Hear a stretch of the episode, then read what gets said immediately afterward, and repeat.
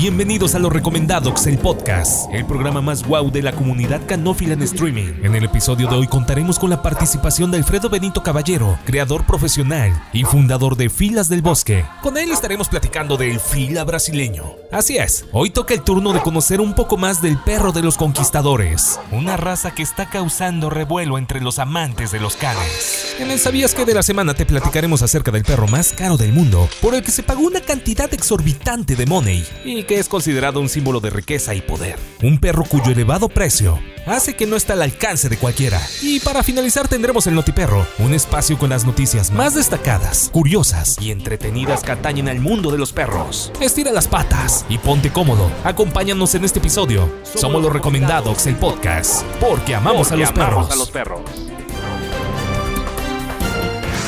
Ah, muy buenas tardes. Mi nombre es Abraham Torres. Recibo un cordial saludo donde quiera que te encuentres. Estás en el podcast de los recomendados. El día de hoy tenemos mucha, mucha información perruna, pero no estoy solo. Me acompaña el señor Antonio Herrera Quirol. Hola, Abraham. Buenas tardes. Buenas tardes a toda la gente que nos hace el favor de escucharnos. Buenos Pues acá- días, ¿no? Buenos días o buenas madrugadas. noches, exactamente, depende de dónde nos escuchen, eh, porque tenemos banda en Estados Unidos, en España, en, Colombia. Es más, hasta en Países Bajos tenemos registros de público que nos sigue. Eh, pues contentos, contentos con este noveno episodio, ya con la información lista. Vamos a tener un invitado especial, pero cuéntale al público cuál va a ser el menú del día de hoy. Antes del menú del día, quiero ver. decirles que esta segunda temporada se ha ido muy rápido. Este es el capítulo número 9 y va a estar saliendo aproximadamente del 20 al 24 de junio.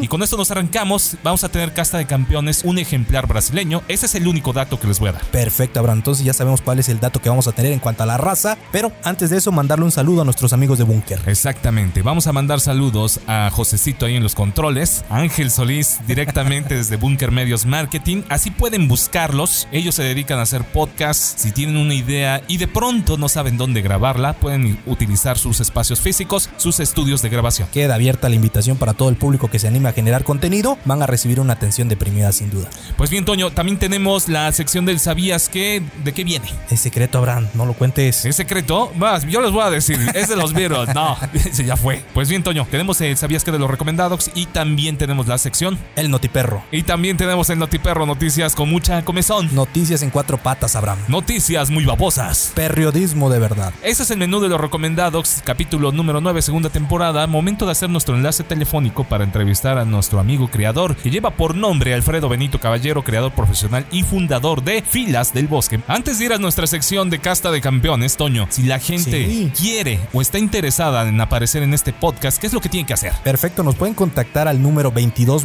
25 06 65 76. Queda abierta la invitación para todas aquellas veterinarias, tiendas de mascotas, criadoras que quieran, criadores, perdón. Productores de alimentos. correcto, distribuidores de alimento que quieran aparecer eh, dentro del podcast o dentro de la revista, la invitación está abierta. Contáctenos y nosotros les brindaremos la información para que sepan cómo es la dinámica. Exactamente, la dinámica, incluso podemos ir a las instalaciones físicas y hacer algo bien padre dentro del podcast y dentro de la revista. Correcto, era lo que te quería preguntar. Oye, yo tengo mi distribuidora de alimentos, una super bodega con las mejores marcas. ¿Pueden venir los recomendados a grabar con nosotros? Podemos ir, incluso podemos grabar, podemos hacer entrevistas, tomar testimonios y muchas cosas creativas, Toño. Perfecto, pues ahí está la invitación y pues listos, vámonos con lo que con lo que sigue. Momento de ir a una pequeña pausa, somos los recomendados porque amamos a los perros.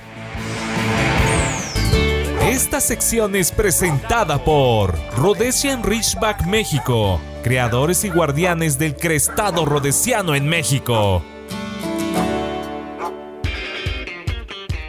Ya regresamos, mandamos saludos muy especiales a nuestros amigos de Rhodesian Ridgeback México. Correcto, un saludo a la familia Sánchez, en específico al señor Francisco Sánchez. Ellos son criadores de crestado rodesiano. Crestado rodesiano, esta raza muy particular, Toño. Raza africana, exactamente. Entonces, aquellos interesados en la raza los pueden buscar así en redes sociales, en Facebook, como Rhodesian Ridgeback México. Pues bien, Toño, de todos modos vamos a dejar el link en este podcast, en la información de las hipnosis de este capítulo, para que la gente también le dé clic y también vea estos ejemplares. Excelente. Pues bien, momento de ir a una pequeña pausa. Somos los recomendados el podcast porque amamos a los perros.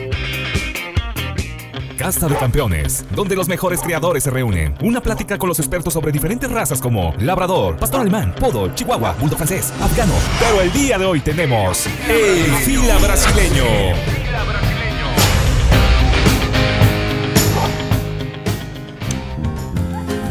Ya regresamos, el día de hoy estamos en Casta de Campeones. Vamos a hablarles del fila brasileño y nuestro invitado es Alfredo Benito Caballero, creador profesional y fundador del fila del bosque. Y bien, Toño, ¿qué podemos decir de esta raza? Hoy vamos a hablarles de una de las razas más grandes que está causando más interés entre los amantes de los perros. Es un perro macizo, es un perro musculoso, de huesos grandes y muy compacto. En pocas palabras, es un perro proporcionado en cuanto a su tamaño. Existen muchas leyendas precisamente del fila brasileño y para eso vamos a tener de invitado a Alfredo Benito, que ya está en línea y vamos a platicar con él más acerca de esta, de esta hermosa raza. Pues bien, ya tenemos en la línea a Alfredo Benito Caballero, creador profesional y fundador de Filas del Bosque. ¿Cómo estás, Benito? Muy buenas tardes. ¿Qué tal? Buenas tardes, muy bien. Gusto saludarlos. Pues bien, el día de hoy vamos a platicarles de un vigilante robusto, de un vigilante que tiene características bien importantes, pero tenemos en la línea al fundador de Filas del Bosque, Alfredo Benito Caballero. ¿Cómo surge la raza, Benito? Muy buenas tardes. Platícanos un poquito esta parte del origen que llega de Europa, cómo se va suscitando toda esta historia. Miren, pues bueno, eh, hay diferentes teorías con las cuales se supone se creó la raza, Sí. pero hay una en particular que es la que sostiene que el fila brasileño proviene del cruce de tres diferentes razas. Una de ellas es el mastín inglés, la otra es el bloodhound y la otra es el antiguo bulldog inglés. De cada una de ellas fue tomando ciertas características hasta crear finalmente lo que es el fila brasileño. Esto fue a través de varios años, diferentes cruces y también por lo que fue la naturaleza, ¿no? que nos ayuda eh, a crearla en las facendas de Brasil. Es un perro rústico que se creó eh, ahora sí que a libertad, por así llamarlo, Sí, sí, sí. en Brasil. Ok, perfectamente. Alfredo, existen muchas leyendas acerca de la raza. Mucha gente eh, la, la coincide, ¿no? Que es un perro de doble personalidad. Otros le llaman como el perro de los conquistadores. Otros les, les dicen que tienen un olfato extremadamente desarrollado. ¿Qué tanto de cierto son estas leyendas, Alfredo? Pues bueno, lo que pasa es de que el, el fila brasileño por naturaleza debe de ser desconfiado de los extraños. Ok. Esto desde su nacimiento lo vemos, lo observamos. Cuando encontramos personas que no que no conocen lo que es la raza, muchas veces le llaman a que los perros son temerosos, pero hay que tomar en cuenta algo bien importante. Todo ser vivo, lo primordial en su ser es la supervivencia, su instinto de supervivencia. Al principio cuando son cachorros, estos van a tender a alejarse, huir de los extraños porque no les gustan. Poco a poco conforme crecen, esto les va a formar eh, su temperamento, su comportamiento, que va a ser el ladrarles, gruñirles, alejarse de los extraños y al mismo tiempo tienen una característica muy importante, que es que son sumamente cariñosos con su familia y son muy inteligentes, con lo cual la inteligencia les indica que siempre deben de agradar a su amo, a su familia. Entonces tiene esas dos partes, un perro que puede ser un excelente protector y un perro excelente como mascota, como compañía, inclusive un perro 100% niñera. Ok, ok. ¿Qué de cierto hay, Alfredo, que este es un perro? Existe este mito que no se le puede tocar. Es decir, si yo soy extraño, lo veo en la calle, me acerco e intento tocarlo. Existen muchas leyendas acerca de esto que no se le puede tocar. ¿Es cierto? ¿Es mentira? Eh, esto es un es una es un punto bien importante en las exposiciones de belleza, donde es la única raza eh, de entre todas que el juez tiene prohibido tocarla. Entonces, nosotros como criadores les explicamos a los nuevos propietarios que si lo que quieren es tener un buen protector, no permitan que la gente extraña toque a su cachorro. Obviamente, cuando el perro es más grande, su disuasión indica que pues no se deja tocar por extraños.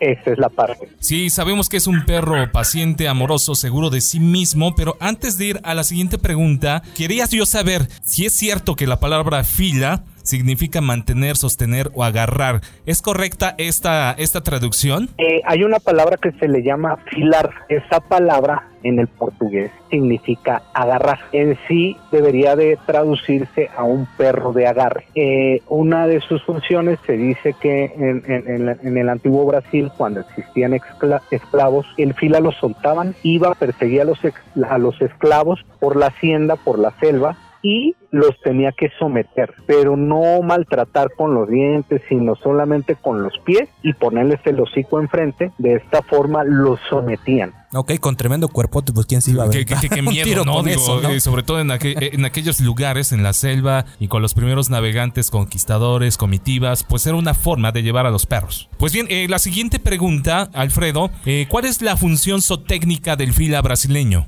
Eh, según el estándar racial PSI 225, es un perro de protección. Es un perro que yo le llamo para guardia y protección. Nos puede brindar esta función. Antiguamente, por sus características, es un perro que se utilizaba como rastreador por el olfato que le transmitió el Bloodhound. ¿sí? También seguía a los rebaños con los vaqueros porque las distancias en Brasil para mover el ganado hacia los mataderos era muy grande. Algunas personas creen que el fila sirve para arrear vacas, pero no es así, solamente debe de seguir al ganado con el vaquero y el perro realizaba la función de proteger al rebaño de toda la amenaza que pudiera existir en el camino. Correcto, sí, no es un perro de pastoreo como tal, como bien comentas. Así es, sí, no, no es un perro de pastoreo, es un perro eh, ahorita me voy a adelantar un poquito, es un perro que como fue originado, es un perro que convive excelentemente con perros, con animales de granja, perdón, con animales de granja, lo que son caballos, puercos, pollos, patos, ¿no? Es un perro que va a desarrollar su trabajo. Correcto, correcto. Es un perro que desarrolla el trabajo y que tiene esas tareas asignadas. Es como el boss, ¿no? El boss de la manada, o sea, el boss de toda la granja.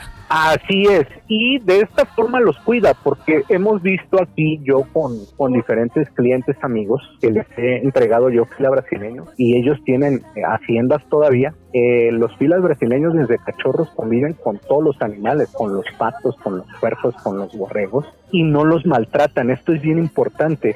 Eh, últimamente hay personas, por ejemplo, que se dedican a los gallos, ¿no? otras tienen borregos y necesitan animales que disuadan, que los protejan. Y tristemente muchos animales, una vez que matan a uno de ellos, ya no vuelven a convivir bien con ninguno, ¿no? Y esto no sucede con el fila brasileño. El fila brasileño no maltrata animales.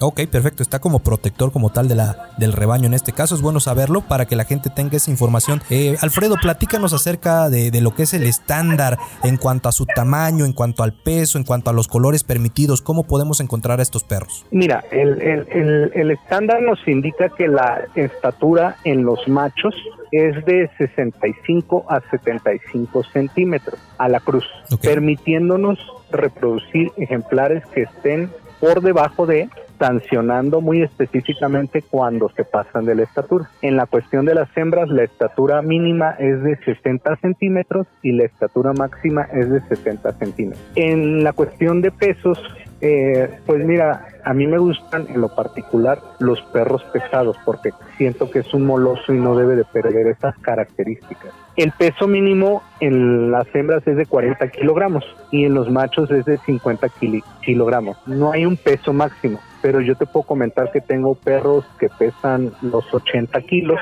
y las hembras normalmente rondan los 60, 60 kilos. Estamos hablando de perros pesados. Correcto. ¿Y, y eso está, es, es, bien dentro de la salud del animal? O sea, ¿es permitido o son casos excepcionales que se llegan a salir de la, de la media? Francamente, eh, el, el peso del animal lo, lo, lo, vamos cuidando desde cachorro. Si desde cachorro se les cuida el peso y la anatomía del, del, del, perro, esto con ejercicio y buena alimentación, de adultos podemos tener un perro pesado que soporte sin problemas el peso que, que, le vayamos a meter. Y desde cachorros le damos una mala alimentación, cuando son adultos se les sube tantito el peso y sus articulaciones empiezan a vencer. Ok, en la cuestión de, de, los colores, en la forma de la oreja que también es muy característica, y algo que también eh, tiene esta raza es la famosa papada. ¿Podrías platicarnos más sobre eso? Claro que sí, mira, en los colores permitidos eh, lo normal era que aplicara dos colores, lo que es el leonado y lo que es el tigrado. El color leonado es todo color sólido que va desde el muy claro hasta el muy oscuro. ¿Cuál es el color claro? El color del mastín inglés. Es un color bayo, paja. Y pasando por el café, ¿no? Hasta llegar a unos oscuros como el vermelo, como el color del dobo de Burdeos, que es rojo, ¿no? Encendido. Y el color tigrado es lo mismo, pero le vamos a aplicar lo que son rayas. Estas pueden ser muy juntas o muy separadas. ¿E-, ¿Estas rayas son de color blanco o de qué color es permitido? De, color negro. Negro. Eh, deben de ser de color negro. Así es. Eh, igual, la tonalidad puede ser muy clara con unas rayas muy abiertas o muy poquitas rayas, pareciera que las pinceleamos, o muy juntas. Pero hay una falta que muchas veces la gente confunde, que es ver un perro color negro con rayas café. Ese es una falta descalificante. En otras razas lo conocemos como color abigarrado. En la cuestión del fila no debería de ser, pero vaya, llegan a salir perros así. Y por último, el color negro, el cual fue aceptado hace pocos años, hace no más de cinco años en el estándar, ya nos permiten también lo que es el color negro. En la cuestión de leonados y tigrados, nos permite lo que es la máscara negra. Ok. Y nos permite eh, marcaciones blancas en lo que pueden ser los pies, ya sean nada más los dedos de las manos o subir un poco por la pata, lo que es el pecho, el cuello y la punta de la cola. Son las marcaciones blancas permitidas en los colores. Ok, entonces tu color favorito ya ves que es atigrado y tú decías fuera del micrófono que era el color chipotle, ¿no?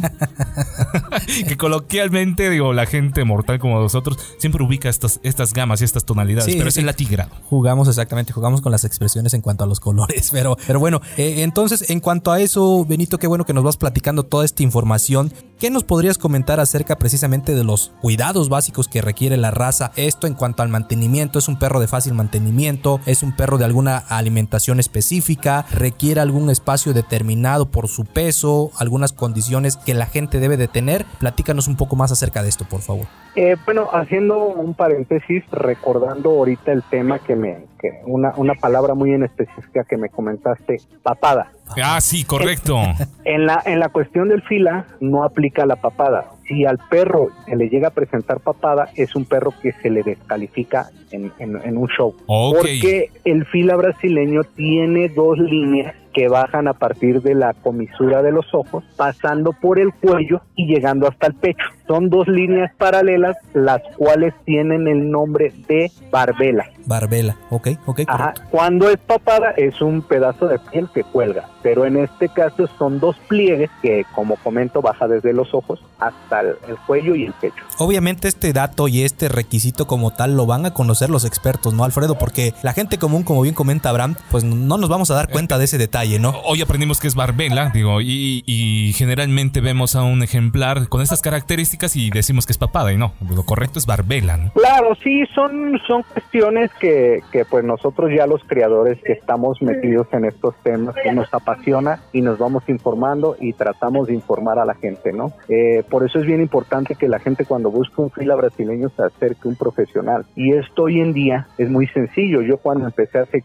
10, 15 años, todo era manejado por teléfono y por correo electrónico. Correcto. Entonces la, la información era muy difícil, se tenía que visitar los lugares específicamente para poder conocer de la raza. Hoy en día es más fácil porque por videos, por fotos y revisando redes sociales se puede uno informar más rápido. Ahora, para no alargarme mucho, en la cuestión de cuidados es un perro que es muy sencillo, los cuidados son básicos como cualquier otra raza, se le debe de dar tiempo, en específico convivir con él. Eh, depende del dueño, 100%. Es un perro que siempre quiere agradar al dueño. No es un perro que sea pegajoso o fastidioso, ¿no? No es un perro así camina como tal. Nosotros le llamamos perro sombra porque para donde uno se mueva, el, el perro se mueve. Pero no estorbándonos, sino siguiéndonos. Es un perro que nos sigue. Ok, en cuanto al tema de la alimentación, Alfredo, perdón, eh, ¿requiere alguna alimentación específica? Entendemos que las razas pesadas, obviamente por el cuidado de las articulaciones y su estructura ósea, de repente eh, eliminan algunos alimentos, ¿no? Para precisamente ayudarlos en el crecimiento. En el caso del fila, ¿se requiere algo en específico? Eh, pues bueno, lo que yo recomiendo siempre es un alimento de, la mejor calidad que pueda comprar la persona que tiene al fila, ¿no?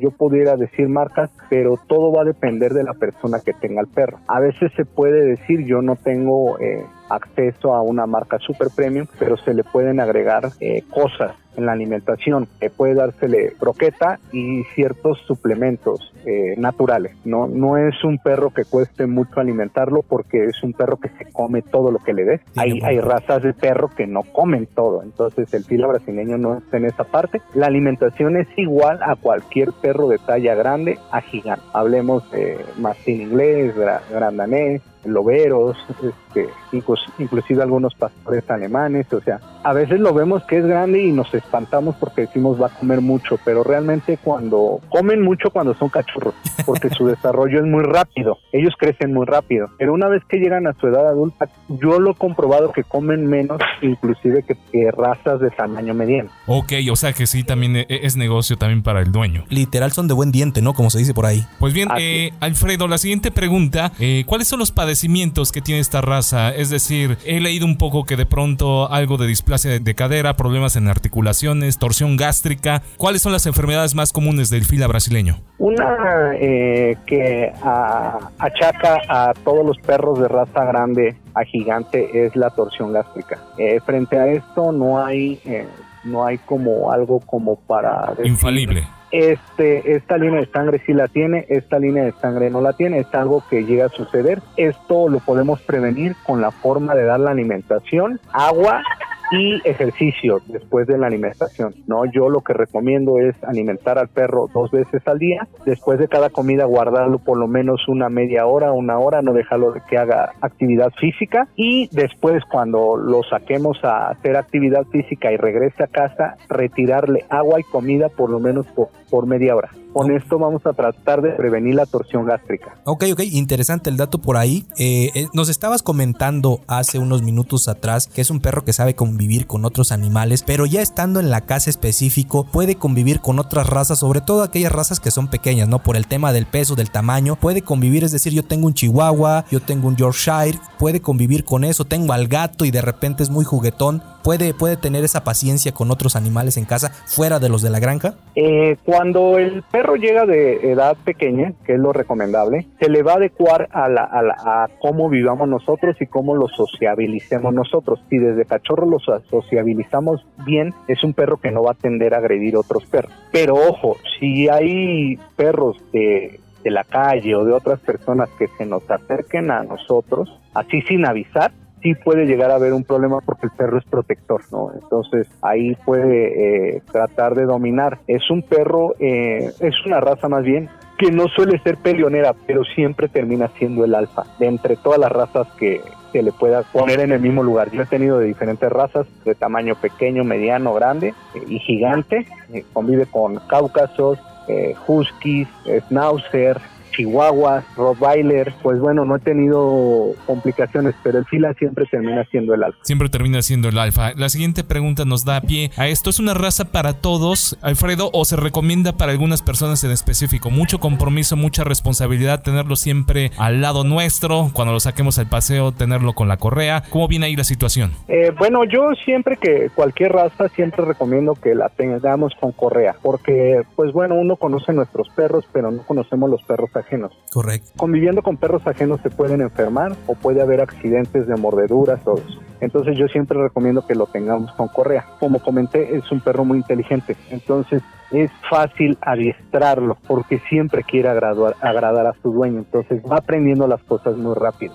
es un perro que no es para cualquier persona. Sí, es para personas que tengan tiempo de tener una mascota, un compañero de vida últimamente a mí me, me, buscan porque quieren perros para cuidar. Y son personas que me dicen, mira, yo tengo 5 mil metros cuadrados, pero es mi casa de campo, me recomiendo hasta el fila. Y yo no se lo recomiendo porque yo les digo, mira, tú no le vas a dar de comer todos los días al perro. El perro va a convivir con quien lo cuide. Sí, sí, sí. Si tú llegas a ir de vez en cuando, puede que en algún momento el perro te desconozca porque no te va a asociar como dueño, como amo. Entonces es un perro para ciertas personas. Sí se necesita tener tener como voz de mando, ¿no? Si somos personas que bajo cualquier estrés nos sentimos menos, el perro lo va a sentir y el perro va a querer ser el alto. Ok, entonces se, necesita generar ese vínculo precisamente con el perro para evitar cualquier complicación. Olvídalo, Toño, olvídalo, no es para ti, no es, para lo que ti. entendemos. Oye, Alfredo, tengo el tiempo, tengo el espacio, pero de repente yo no tengo una casa de campo, tengo una casa donde sí va, va a estar muy bien el perro, es decir, tengo una casa común y corriente, ¿no? ¿Puede estar el fila brasileño dentro de esta casa? Es decir, te hablo de una casa, no sé, de 120, 150 metros cuadrados.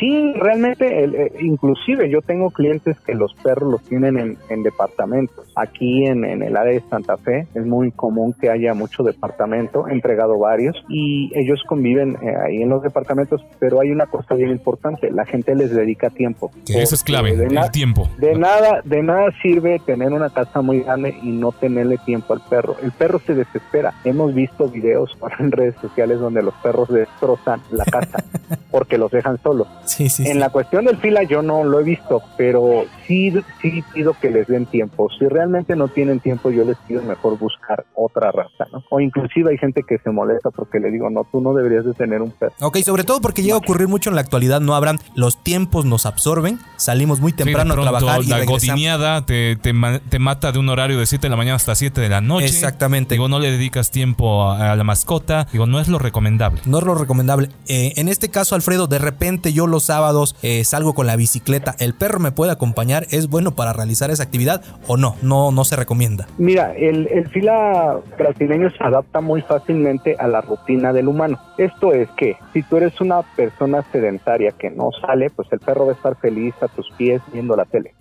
Pero si tú eres una persona deportiva, activa, o aunque no sea muy deportiva, pero por lo menos los fines de semana salga, si al perro le enseñamos desde cachorro, es un perro que va a aprender y lo va a disfrutar. ¿Por qué lo digo así? Porque hay personas que me compran un perro de cuatro meses y dicen, yo corro tres kilómetros, voy a sacar al perro a correr. Y yo les digo, pues que están locos, ¿no? Como poner a un niño, un bebé a correr. Yo les digo, llévenlo poco a poco, primero caminatas, conforme vaya creciendo el perro, su cuerpo se va a ir desarrollando, va, a formar músculos y les va a seguir el, al, al, pie de la letra a lo que hagan, ¿no? Sea en la bicicleta o corriendo. Ok, Alfredo, siguiente pregunta. Cuéntanos cuántos años suele vivir esta raza, cuál es su esperanza de vida. Lo normal es que vivan ocho años es algo normal, es una esperanza de vida que nosotros como fileros ya la tenemos así como que en la mente. Pero hay casos donde todo depende de la, de la, de la forma de vida, como se les dé y como se les cuide. Yo conozco casos que llegan a vivir 14, 16 años, ¿no? Al mismo tiempo conozco casos, ciertas líneas de sangre no superan los 5 años. Ok, ok. Muy, muy corto su, ciclo de vida en ese aspecto, ¿no? En esos casos. Y como bien comentas, ¿no? Va a depender mucho de, la, alimentación. De la alimentación, De lo deportivo que pueda ser, ¿no? Digo, de, lo activo que también puedas proporcionarle al animal. Exacto, Abraham. Yo creo que es una raza que te podría acompañar en la ciclovía. A ti que te eh, gusta andar en la bici. Yo, yo, creo que sí. Digo, vamos a hacer ahí el esfuerzo y vamos a. vamos va, a ser un buen gallo el fila brasileño. Perfecto. Benito, para ir cerrando con esta primera sección, tenía una pregunta ahí guardada. ¿Tú qué, tú qué, qué le recomiendas a la gente precisamente que está en búsqueda de un fila brasileño? ¿Cuáles serían los consejos? Pues bueno, eh, en primer lugar, eh, como bien lo dije, acercarse a un profesional. ¿Cómo vamos a ver que es un profesional? Porque va a contestar todas sus preguntas. No va a poner este excusas. Eh, cosa que le pregunten, cosa que va a tratar de contestar. Puede que a lo mejor no tengan el tiempo, porque todos estamos siempre ocupados. Sí, sí, es algo hoy en día. Pero se va a dar ese tiempo en algún momento para ir respondiendo las, las dudas que se tengan. Algo bien importante, busquen perros con registro, porque en mi México, pues bueno, es estamos al día, estamos al día en la piratería, ¿no? Yo creo que somos de los primeros. Sí, somos, vamos liderando, vamos liderando. Todo, ¿no? Eso aplica en todo y en el fila brasileño, pues no, ahí también le salen presentes. Entonces, ¿qué buscar? Que tengan registro y empezar a leer el registro. Es muy sencillo. Mucha gente eh, compra perros que son hijos de hermanos, de medios hermanos, mucho, mucha consanguinidad, así como preserva características buenas, también preserva características malas, y sobre todo las malas. Entonces hay que leer bien los registros y tratar de entender. Ahora, como lo dije con las redes sociales, ahora es bien fácil decir, este es el registro del perro que te vendo. Pueden llamar a Federación Caldónfila con el registro en la mano o en una foto y preguntar, ¿es esto correcto? ¿Hay algún problema frente a este perro? Y en la Federación Canófila los podrán, eh, les podrán responder. Así es. Correcto, porque mucha, mucha gente de repente se deja llevar por el hecho del tamaño, ¿no? Entre más grande, más imponente sea, es interesante y deja de lado lo que bien comentas, ¿no? El registro, eh, un poco del historial de, de la raza como tal. Entonces, ¿tú qué aconsejas en esa parte a esa gente que pone por delante el tema de que sea más económico y que diga entre más grandote es mejor mi perro? Eh, bueno, aquí también eh, yo los invito a que busquen, busquen información. Primero lean. De todas las razas que existen deben de leer primero. Entrar a, al Google, al Facebook, buscar la raza que, o sea, teclear ahí, ¿no? Poner buscar y ver muchas fotos, muchas fotos, ¿no? Y videos, porque solo de esa forma los ojos se van adecuando a los buenos perros. Desde el inicio podemos darnos cuenta cuando un perro está enfermo, raquítico, ¿no? Que le falta. Pero también es bien importante esto que ahorita comentas. En el filo brasileño no aplica de grandes mejor. A veces los cachorros más pequeños terminan siendo los mejores de las camadas. En el fila brasileño grande no es mejor porque aquí no, no es como en otras razas. En el Tosa Inu, por ejemplo, no tienen un límite en el estándar racial. Entonces ahí mientras más grande, para mucha gente es lo mejor, ¿no? Ahí se aplica. Porque no tiene límites. Pero en, lo que es el, fila brasileño, yo lo que les recomiendo es que busquen un perro equilibrado, que tenga buen comportamiento, temperamento, buen fenotipo, que son sus características físicas, y un buen genotipo, ¿no? O sea, que tenga genética. Exacto eso me refería con los registros. Ok. A pie de letra vamos a tomar estos apuntes. Alfredo, te agradecemos mucho. Eh, ¿Nos puedes proporcionar tu número de contacto, tus redes sociales, a lo mejor tu página fan de Facebook o alguna página web? Claro que sí, mira, este, a mí me encuentran en Facebook, en Instagram, como Filas del Bosque, eh, de Alfredo Benito, ¿no? Eh, estoy anunciado, vaya, en varios sitios, entonces es fácil encontrarme. Y mi número de teléfono es el 5563 517983. Correcto, y ya está abierta la invitación. Alfredo ha sido parte de la revista Abraham, lo hemos tenido en diferentes ediciones. Pueden seguir su trabajo, pueden ver los ejemplares y olvídense, Abraham, si tú tienes 3 mil pesos no vas a encontrar un ejemplar de ninguna raza que hay por ese que ahorrar. Pues bien, eh, con esto, eh, Alfredo, damos pie a nuestra siguiente sección. Vamos a hacerte unas preguntas, eh, preguntas, conceptos muy generales. Lo que buscamos es la respuesta espontánea de parte tuya para ir conociendo un poquito más la forma en la que piensa el creador. ¿Estás de acuerdo? Ok. Ok, eh, bueno, la primera pregunta, ¿qué se te viene a la mente cuando se nombra la palabra familia? Familia, pues estoy viendo lo que es un perro alrededor de, de vaya, de la familia y estoy viendo filas, ¿no? Sentados a los pies. Ok, perfecto. En una sola palabra, ¿qué se te viene a la mente cuando escuchas la palabra crianza? Bonito. ¿Qué se te viene a la mente cuando escuchas la palabra fila brasileño? Impresionante. Comida. Bastante. Música. Tranquilidad. México. Lo máximo. Pasión. Crianza. Dios. Tema complejo. Protección. El fila. Salud. Tranquilidad. Sueños. Alcanzable. Y por último, frío o calor. Frío. Pues bien, con esto cerramos nuestra entrevista en Casa de Campeones. Hoy hablamos del fila brasileño y nuestro invitado en la línea es Alfredo Benito Caballero, creador profesional y fundador de Filas del Bosque. Correcto, Alfredo, te agradecemos muchísimo por el espacio, por darnos estos minutos y obviamente tratar de orientar a la gente que se interese en esta raza, que sigan tu trabajo. Y para ir cerrando nada más, esta sería mi última pregunta. Comentabas que tienes 25 cachorros. ¿Es en general los que tienes en casa o todavía hay que sumarle a los adultos? No, todavía hay que sumar a los adultos.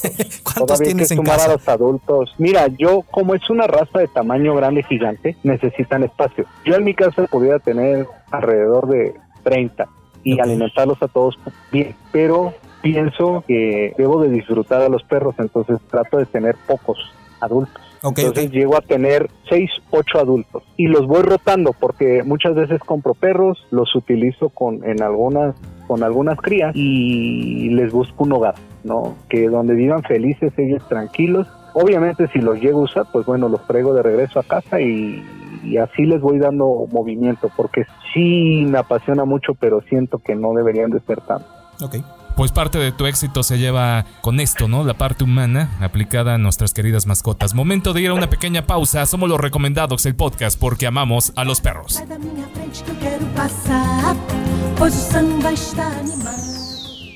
Esta sección fue presentada por Rhodesian Ridgeback México, creadores y guardianes del crestado rodesiano en México. Datos, curiosidades, teorías, noticias e información que te dejarán con el colmillo más largo y retorcido. Esto es el ¿Sabías qué de los recomendados?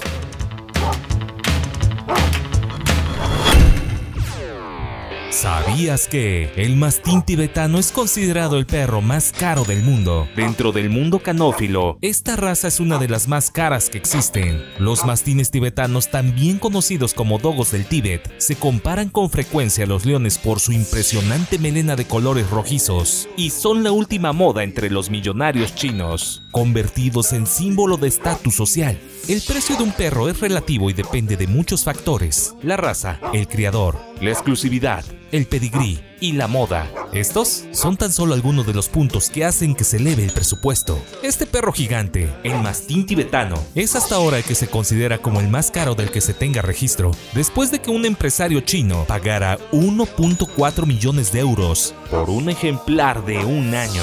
Además de ser uno de los perros más antiguos en Oriente, es considerado un símbolo de riqueza y poder.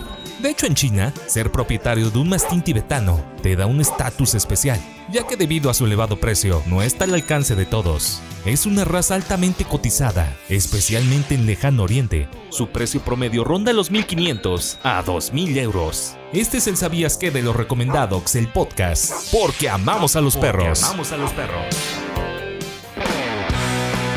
Ya regresamos, señores y señores, después de escuchar este ¿Sabías que el mastín tibetano es considerado el perro más caro del mundo? Alrededor de 1.4 millones de euros por un ejemplar de un año, Toño. Correcto, un dato interesantísimo. Yo creo que ni en Hay tres dos vidas- situaciones, ¿no? A ver, dinos, Tener dinos. el dinero y tenerlo acá en México. ¿Quiénes podrían tenerlo? No, pues yo creo que nada más el Chapo. Eh, El Chapo, el señor Slim, ¿no? El señor Salinas, por ahí. Exactamente. Pero no te quiero decir el señor Salinas de la televisión, el otro señor Salinas. Pues mire, yo creo que hay opiniones diversas y esas eh, son respetables. El innombrable, ¿no? Exactamente. Un perro muy caro. Un perro muy caro, un perro muy cotizado, sobre todo en Oriente. Es un perro que llama mucho la atención. Además de ser temible, de ser fuerte, pues tiene ese título que ostenta como el perro más caro en la historia. Hay razas nuevas que vienen llegando muy fuerte. Una de ellas es el American Bully, con ejemplares de igual manera muy caros, pero nadie le ha quitado ese título al día de hoy. Así que este mastín tibetano sumamente costoso y difícilmente lo vamos a ver acá en México, pero un jeque árabe, un zar ruso, digo,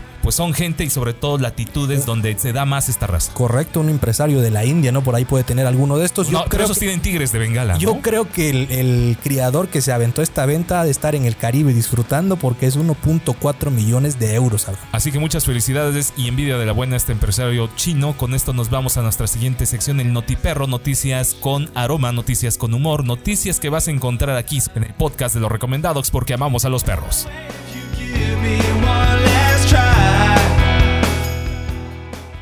Esta sección es presentada por Bauflan Gigante de los Pirineos, líneas mexicanas de excelencia mundial. Ya regresamos, queremos mandar saludos muy especiales a nuestros amigos de Bauflan Gigante de los Pirineos. Correcto, Abraham, ellos son especialistas criadores de esta bella raza, el gigante de los Pirineos, que pronto la vamos a tener por acá en el podcast. Un saludo a César Granados, que es el fundador del Kennel, y también a su esposa Patti Serrano. Pues bien, ahí están los saludos, momento de ir a nuestra sección del Notiperro. Los recomendados presentan el Notiperro. Información que te dejará el hocico abierto. Si hay un perro, seguro es noticia. Con el mastín mexicano, Abraham Torres, y el Terranova de Chiapas, Antonio Herrera. Notiperro.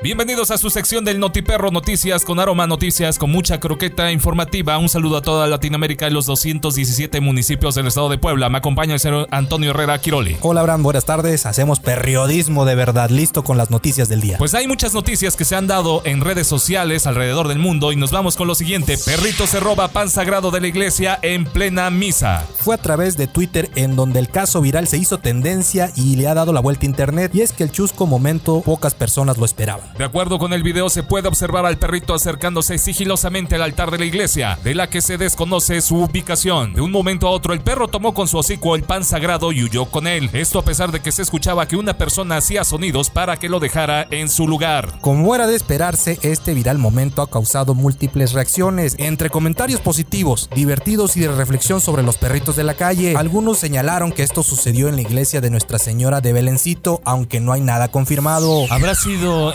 entonces un agente inmiscuido de alguna logia, de alguna otra religión? Puede ser un testigo de Jehová. ¿O tú qué lectura le das a esta nota tan curiosa que un perrito se come el pan sagrado de una iglesia católica? Un perrito, una criatura de Dios, simplemente hizo lo que tenía que hacer para alimentarse y creo que no hay que juzgarlo por eso, ¿no? No hay que juzgarlo por eso, pero sobre todo hay que decir que el perro quedó en estado de gracia. Pues bien, vamos con la siguiente información. Perrito incendia su casa por husmear en la estufa. Resulta que un perrito allá en Missouri, Estados Unidos, incendió accidentalmente la casa de sus dueños, esto al acercarse a la estufa y prender los quemadores. El incidente quedó captado mediante una cámara de vigilancia, en la que se mostró que primero el perrito paseaba por la cocina, después se acercó a la estufa, comenzó a olerla y sin querer la encendió. Los reportes indicaron que todo se dio porque había una cacerola de la cena de la noche anterior, lo que provocó que se encendiera la grasa del sartén. Fueron los vecinos los que reportaron el humo y fuego en la casa, por lo que llegaron los bomberos para apagarlo y así rescatar al perrito del hogar. Pues increíble nota, ¿no, Abraham? Eh, hay que tener mucho cuidado con nuestras mascotas, sobre todo si dejamos alimentos sobre la estufa, porque sin duda por su olfato van a ir tras de ella. Ir tras de ella y nada más a manera de precaución mantengan siempre las llaves cerradas y con el seguro debido si es que tiene esta tecnología sus estufas. O mínimo cerrar el pase de gas, ¿no? Que es lo básico que debemos hacer en casa. Para no tener accidentes como este perro con manos de lumbre. Nos vamos con la siguiente información. Perro ataca a cachorro en zona pet friendly. En días pasados un video se viralizó en redes sociales al causar polémica cuando un perro de tipo bull atacó sin piedad a un chihuahua en un restaurante pet friendly. En la grabación se observa un perro tipo bull mordiendo a otro perro pequeño, al que no suelta a pesar de que varias personas intervienen sin éxito. El dueño del perro grande en varias ocasiones intentó arrancarle de la boca al pequeño canino, mientras que el propietario del chihuahua pateaba al feroz can sin éxito alguno. Finalmente otro de los comensales logra salvar al chihuahua mientras el dueño del perro tipo bull intenta calmarlo abrazándolo sobre el suelo. Tras el ataque decenas de personas opinaron en redes sociales, algunos en torno a la supuesta agresividad de la raza y otros a que la situación no es culpa del perro, sino del dueño, reavivando así el debate sobre esta raza. Esta nota fue tendencia esta semana en Twitter, Toño, y sobre todo me quedó con la parte de que se empieza a satanizar nuevamente a esta raza de tipo bull.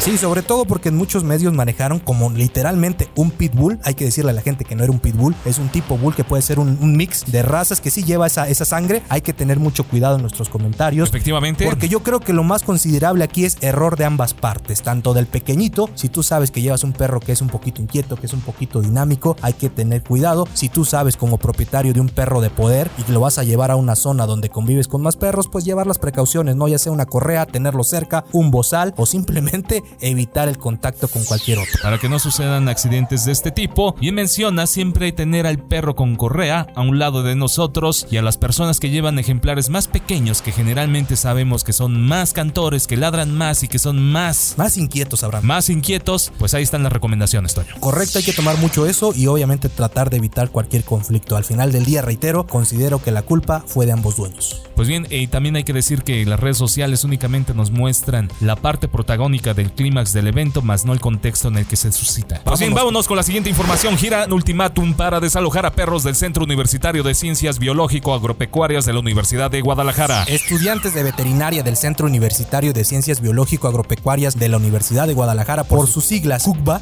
denuncian que por órdenes de algunos maestros, varios perros se han convertido en mascotas y compañías de la comunidad estudiantil. Ahora tienen que ser desalojados del edificio, por lo que han fijado un plazo solo de un mes para llevar a cabo dicha acción. Un estudiante de veterinaria, quien guarda su anonimato, mencionó que algunos profesores dieron el ultimátum de que tenían que retirar a los perritos que han hecho del CUBA su hogar por muchos años. Mencionan que tienen que sacarlos a la brevedad posible con la amenaza de que si no pueden conseguirles alguna familia, tendrán que hablarle a los servicios animales para sacrificarlos. Los estudiantes señalan no conocer el argumento preciso del por qué se tiene que desalojar a estos perros del CUCBA. Es una situación alarmante, pero sobre todo habla mucho de los directores de esta escuela, Toño, cuando al final, si los perros ya estaban en estas instalaciones, en esta universidad, me parece loable, o tendría que ser loable, permitirles un poco de espacio o permitirles una oportunidad. Correcto, porque es una doble moral, no habrán en este caso. Estás hablando de estudiantes de veterinaria, profesores de veterinaria que deben de tener el sentido común hacia hacia los animales y en este caso todo lo contrario. Entonces hacemos una recomendación a las autoridades de la universidad que tomen nota sobre el caso y obviamente que investiguen pues los profesores. No hay que satanizar, no son todos, fueron algunos como mencionan los estudiantes. Efectivamente, no hay que generalizar y con esto cerramos nuestro Notiperro. La próxima semana vamos a tener más noticias que se van desarrollando alrededor del mundo y alrededor de las redes sociales. Notiperro, noticias con aroma. Noticias de cuatro patas. Noticias con mucho humor. Periodismo de verdad. Periodismo con trufa.